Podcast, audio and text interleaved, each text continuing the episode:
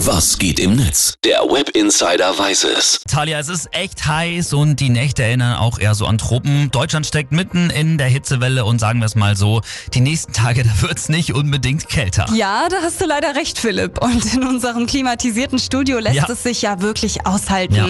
Das Glück haben leider nicht alle. Ihr habt uns auch fleißig Nachrichten geschickt, wie eure Temperaturen denn so auf der Arbeit sind.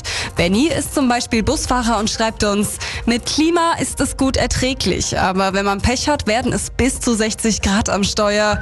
Wow. Uff, da hat Sina schon wesentlich besser. Die arbeitet nämlich im Einzelhandel und zwar nicht irgendwo, sondern an der wunderbar kühlen Fleischtheke. Ja, da kann man es bestimmt aushalten. Max hat uns auch noch geschrieben über Instagram, er arbeitet auf dem Rollfeld am Flughafen in Frankfurt. Da kann es dann schnell mal 40 bis 50 Grad werden.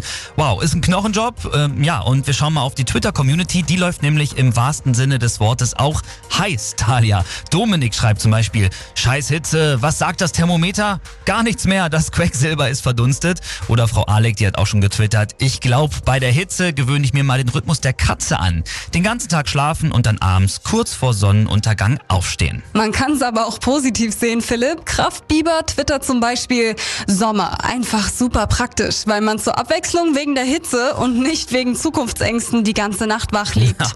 Wow. Also wir sehen, bei der Hitze drehen manche sogar durch, Philipp. Ich meine 36 Grad und es wird noch heißer. Mach den Beat nie wieder leiser.